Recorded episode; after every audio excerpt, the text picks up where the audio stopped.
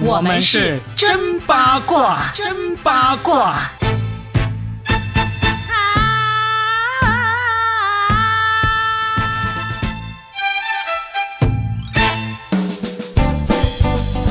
欢迎来收听我们新的一期真八卦，我是算一卦 Robin，大家好，我是八一八佳倩。前几天我们说到一个明星，说他当爸爸了，哎，当时我们只是轻轻带过一笔，说他升级了，但是今天真的爆出来他结婚了，所以我们要恭喜恭喜恭喜啊！恭喜恭喜！这个我们的女神收割机鹏鹏这次收割的就不是我们传统粉丝眼中的那种女神了，哎，她是不是娱乐圈中人呢？她这次结婚的。是演员，但是呢名气不是很大。之前呢是参加过这个模特比赛的，包括在电视剧里面演过一些小角色，名气真的不大。但这一次他的名气已经大得不得了了。但我们都是祝福他的，真的是的。虽然他不是我们传统粉丝眼中的那种女神啊，但她显然她是这个李亚鹏的女神了，对吧？而且她年纪也挺小，比李亚鹏要小这个十九岁。其实看了那么多的古今中外的这个爱情故事之后，我的观点就是，真的年龄不是问题，最重要的还是两个人能够有话聊吗？你上次不是说了吗？要做化疗的。嗯，是的。但是李亚鹏这次的婚姻呢，因为我是算一卦嘛，其实呢，在这里的话，我感觉我也可以为他算一卦。我就觉得他这次的婚姻应该会比他之前的婚姻的都要长，甚至可以一直走下去。你的意思是，他年纪大了是吗？没有没有没有没有没有，他才五十嘛，怎么算大了？人生啊，五十才过半而已，对不对？那你的意思是说他这个欠债了，离不起婚了？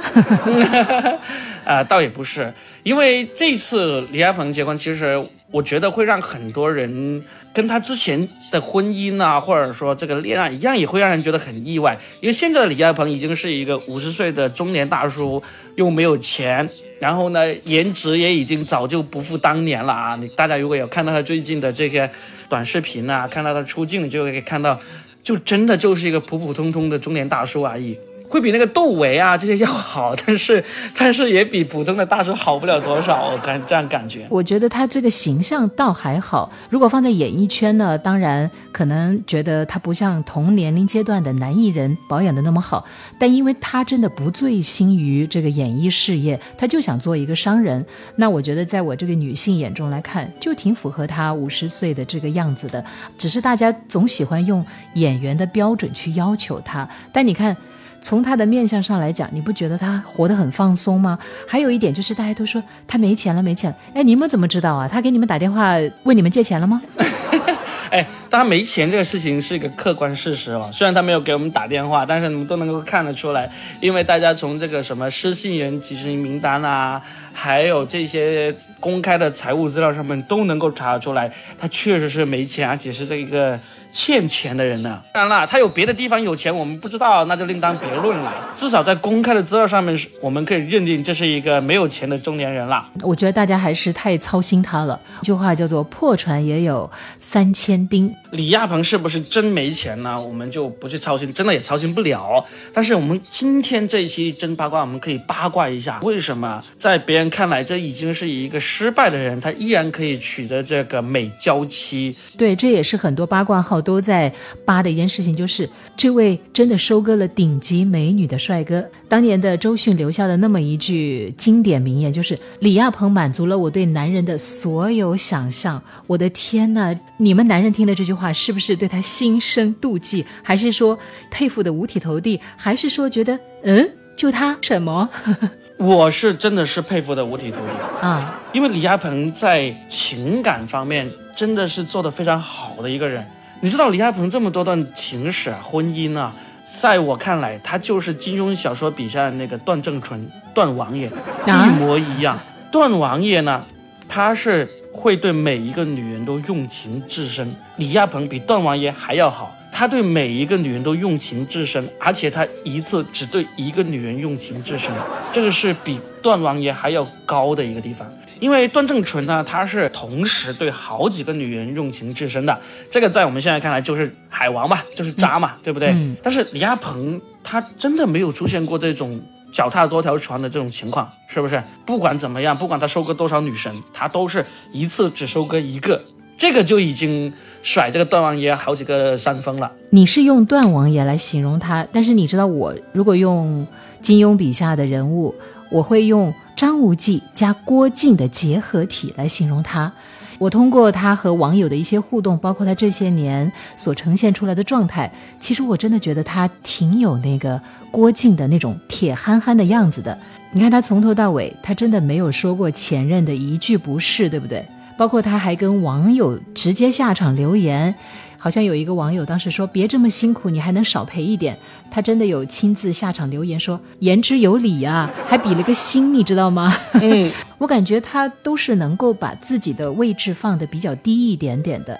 还有，就像你所说的，他跟每一个女孩子在一起的时候，应该都还是很用心用力。呃，网上就有一些传言说，他几乎就是女人想要买什么，他就立刻买，就是那种很有大男子主义。他自己也曾经在采访当中说过，他是有英雄情节的，就是他一定要去照顾很多很多人，他那种使命感是很强的。另外，为什么说他像张无忌呢？你没发现张无忌对每个女生也很好吗？不不不，小雪，你是把李亚鹏。经商以及面对粉丝、面对公众的这一面，和他对女人怎么用情至深这两个给混在一起了。就是说，他面对公众经商，面对这个演艺事业的时候呢，你说他像郭靖加张无忌呢，这个可以说得过去。但是他对女人这一方面，他真的就是一个段王爷、段正淳，因为他对女人方面，他是非常的知情识趣，懂女人的需求，懂女人心的，所以。周迅才会说出那句话，她满足了我对男人的所有想象。用现在很流行的一句话来讲，就是他真的很会给女人提供情绪价值。没错，给女人提供情绪价值，所谓的女为悦己者容嘛，他就是可以让跟他在一起的每一个女人都开心的一个男人，这个是非常难得。你让这个女人开心，其实无关乎你的这个容貌、家财、身世。当然，这些东西如果是好的，那肯定就是更好。但是，假如你就是一个穷小子，其实如果你懂得跟女人相处的话，你依然是可以让她开心的。因为让她开心，不代表着她要跟你过一辈子啊。你能够让她开心，我们看了那么多影视作品，你看《泰坦尼克号》里面小李子怎样让这个女的开心，对不对？以及各种各样的片子里面，你都能够发现，让女人开心跟那些外在的东西其实并不是必然联系的，那些外在的东西只是加分项。而李亚鹏跟这些女友、前女友、前妻，他是真的让他们开心。你可以看出来，当时周迅眼里那种光，当时王菲那种状态，都是非常幸福的一个女人。嗯，因为那时候李亚鹏不但让他们开心，同时呢，他在外在的东西也不缺，又年轻，然后演艺事业也成功，财富也不缺，因为那时候他还没有去折腾他的经商的事情嘛，各方面都不差，外在条件。一顶一的情况下，他还知情识趣，能够让这些女人开心，那你收割女神，这自然就是情理中的事情了，对不对？对，通过这个 Robin 的分析呢，我觉得如果有男听友在听节目，真的要在我们鹏鹏哥哥身上学到一点，就是很多人都说，哎呀，现在女孩子很拜金，我觉得拜金的是一部分，但其实有些女孩子呀，她也是被迫拜金的。为什么呢？就是他在你身上真的得不到什么别的了，那能得到一点物质的补偿也是可以的。在我分析李亚鹏跟之前几度前任的这个过程中啊，虽然现在说是马后炮、事后诸葛哈，也可以看出来他在恋爱时候呢能够收获这些女神的芳心，但是基本上无一例外，不管他。虽然他只是跟王菲的结了婚，但是如果他也跟周迅结了婚，或者跟其他谈过恋爱的女人结婚，很有可能他们结婚之后那个婚姻也是不会长的。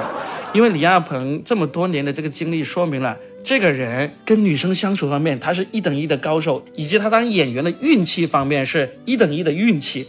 除此之外，他真正能够让女人持续的跟他相处下去的，其实是不够的。啊，这话怎么说呢？因为我之前一直有一个观念，就是说夫妻这个情侣能够长久相处，一个很重要的点就是他们能够一直有话聊，他们能够一直聊下去。但是李亚鹏他实际上是一个挺肤浅的一个人啊，我我不也不怕得罪人这样说，他其实是一个挺肤浅的一个人。从他现在模仿李子柒团队要做这种什么田园生活啊这些东西，以及他这么这么多人经商的要做什么文化地产这些东西，看来。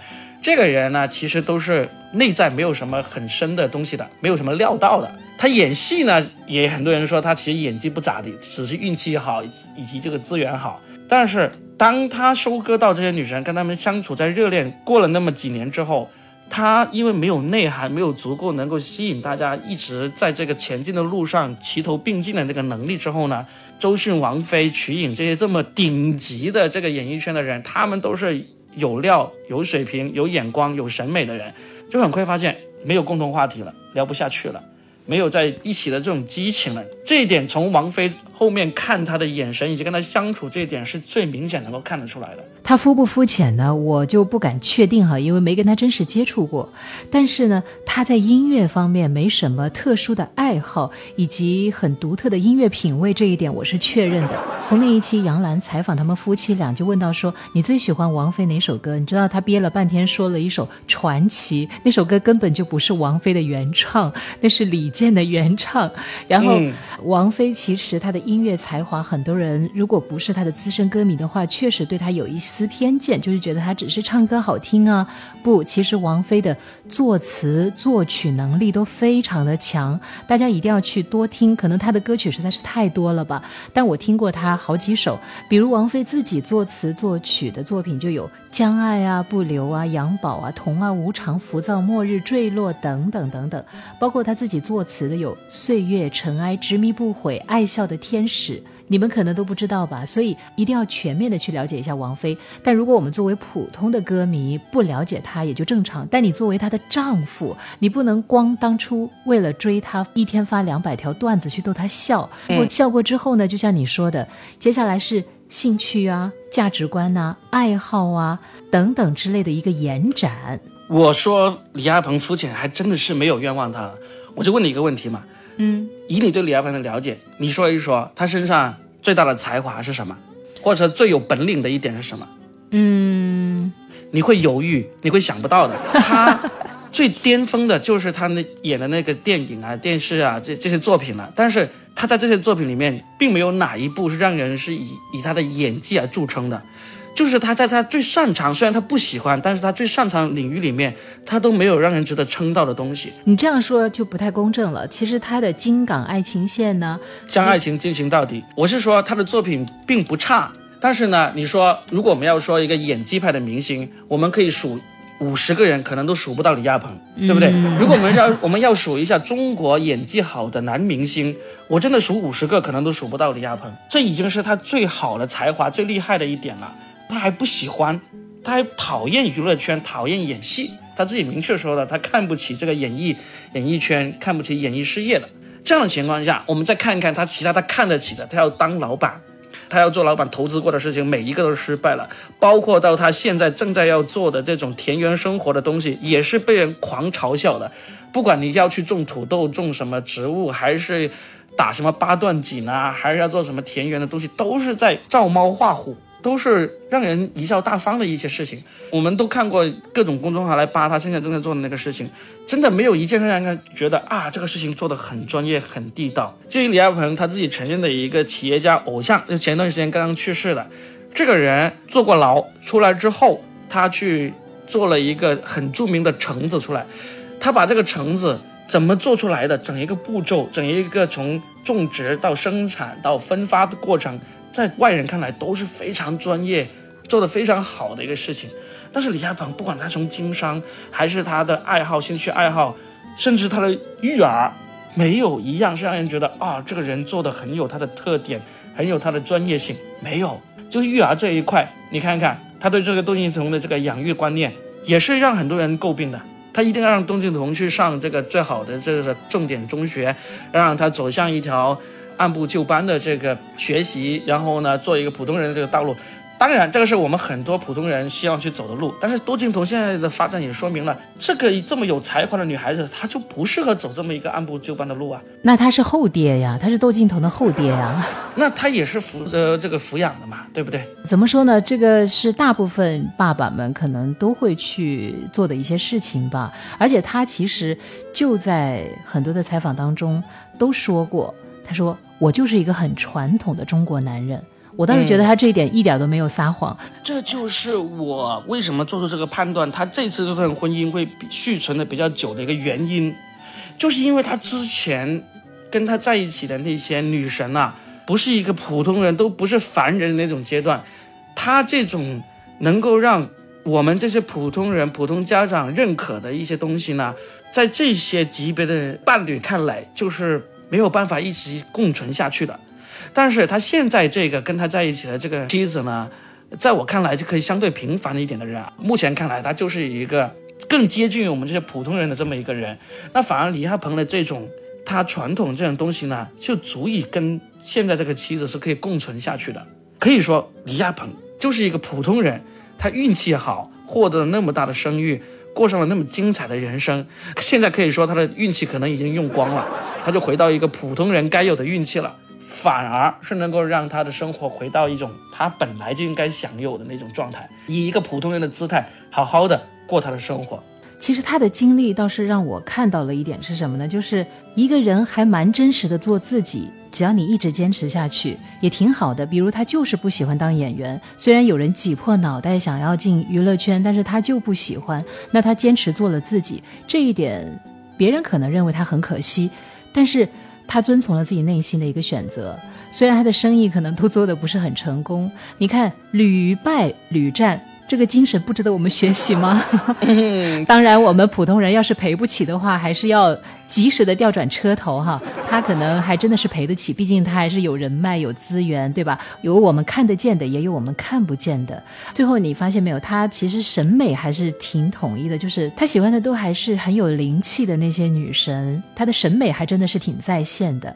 嗯，包括这个小姐姐，大家看她的整个状态就觉得也不是那种普普通通的那种。女孩子，她脸就长得挺高级的哈，气质也挺独特的。从她的这个爱情史上可以看出，就是现在大部分的女孩子已经能够自己挣面包了。对吧？自己挣牛奶了，这些都有了。我们就是要爱情，男同胞们，你们好好学一学。有些女孩子不选你，不是因为你没有钱，好不好？而是因为你没有钱，还不愿意去取悦对方，这才是你被淘汰的真正原因啊！对，对我倒是觉得，接下来李总要是还想做生意的话，直接就调转车头说：“来，我来跟大家说一说如何追到女神。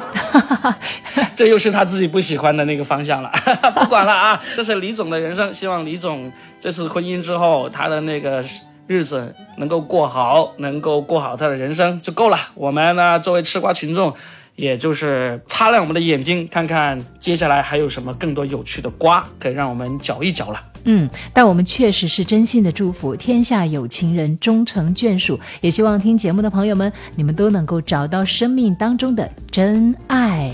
是的，祝福大家，下期再聊，拜拜，拜拜。